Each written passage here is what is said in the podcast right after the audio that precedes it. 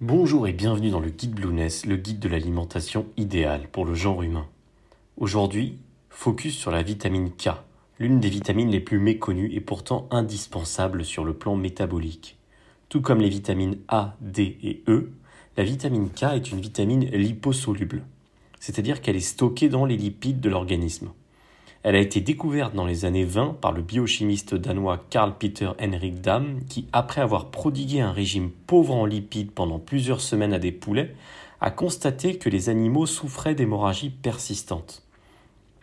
Il en a conclu qu'une substance à effet coagulant manquait à l'alimentation des poulets. Ce composé est alors appelé vitamine de la coagulation et reçoit la lettre K. En effet, la coagulation sanguine est un processus qui aboutit par exemple à la formation de caillots sanguins au niveau d'une paroi endommagée d'un vaisseau sanguin, ce qui permet ainsi d'arrêter l'hémorragie. La vitamine K se présente sous deux formes. Il y a la vitamine K1 qui provient principalement des légumes verts et qui intervient directement dans ce processus de coagulation. Il y a ensuite la vitamine K2 qui est produite principalement par des bactéries dans le côlon ou qui apparaît dans certains aliments à la suite d'un processus de fermentation, comme par exemple le fromage. La vitamine K2 agit plutôt sur la calcification des tissus mous, d'où l'intérêt récent qu'elle suscite dans le cadre du traitement de l'ostéoporose. Alors quelles sont les vertus de la vitamine K?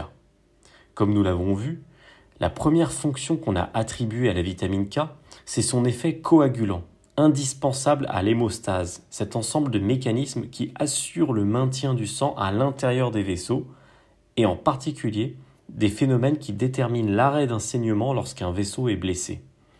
Après cette découverte, les scientifiques se sont désintéressés de la vitamine K jusqu'à ce qu'elle soit l'objet d'un regain d'intérêt, à l'instar de la vitamine D. Et les récentes découvertes laissent présager d'énormes avancées contre les maladies métaboliques.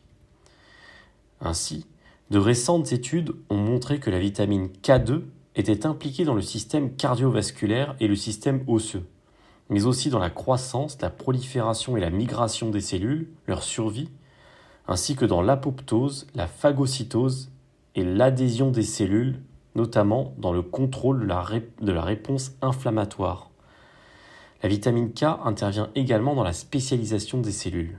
Ces découvertes montrent que cette vitamine est impliquée dans de nombreux processus métaboliques indispensables à la santé. Vous l'aurez compris, les récentes études ont mis en lumière les vertus de ce micronutriment contre les grandes maladies du XXe siècle. Ainsi, les personnes qui ont une nutrition relativement riche en vitamine K2 ont ainsi une meilleure santé cardiovasculaire et ostéo-articulaire, et présente une meilleure prévention contre les cancers et les maladies inflammatoires, et même contre la démence. Or, on retrouve la vitamine K dans la plupart des ingrédients célèbres pour leurs vertus diététiques et médicinales, notamment les ingrédients consommés dans les zones bleues, un concept sur lequel nous reviendrons dans un autre podcast. Alors quels sont les aliments riches en vitamine K? Tout d'abord, il y a la vitamine K1 et la vitamine K2. Les aliments riches en vitamine K1, ce sont principalement les légumes à feuilles vertes, comme par, par exemple le thym sec, le persil frais, les feuilles de blette, ou encore le chou frisé, l'épinard cru, le basilic frais. On le trouve également dans la ciboulette, l'endive, le brocoli, le chou de Bruxelles, mais également dans l'huile de colza, l'huile d'olive ou encore le thon ou le kiwi. Ensuite, il y a la vitamine K2 qui se trouve essentiellement dans les produits animaux ou les produits qui ont subi une fermentation. Comme par exemple le foie d'oie cru, le fromage édame, le jaune d'œuf cru, le salami, le lait fermenté, le steak de bœuf cru, la choucroute, le chocolat ou le sarrasin. Quel apport en vitamine K journalier? Les pouvoirs publics recommandent d'en consommer environ 1 microgramme par kilo de poids de corps ce qui correspond donc à 75 microgrammes par jour pour un adulte d'environ 75 kg. La question est donc, faut-il se supplémenter en vitamine K? A priori, dans le cadre d'une alimentation relativement saine, nul besoin de prendre des suppléments en vitamine K. En revanche, cela peut être conseillé dans certains cas, comme les personnes à risque hémorragique, les personnes souffrant de malabsorption intestinale, les personnes âgées, les personnes souffrant d'ostéoporose, les femmes enceintes ou celles qui allaitent et les bébés prématurés. Il convient donc de privilégier l'apport en vitamine K à travers une alimentation saine en tirant profit de tout ce que les aliments vont vous apporter par ailleurs plutôt que via une supplémentation synthétique. Toutefois, certains multivitamines couvrent un certain apport en vitamine K et notamment en vitamine K1.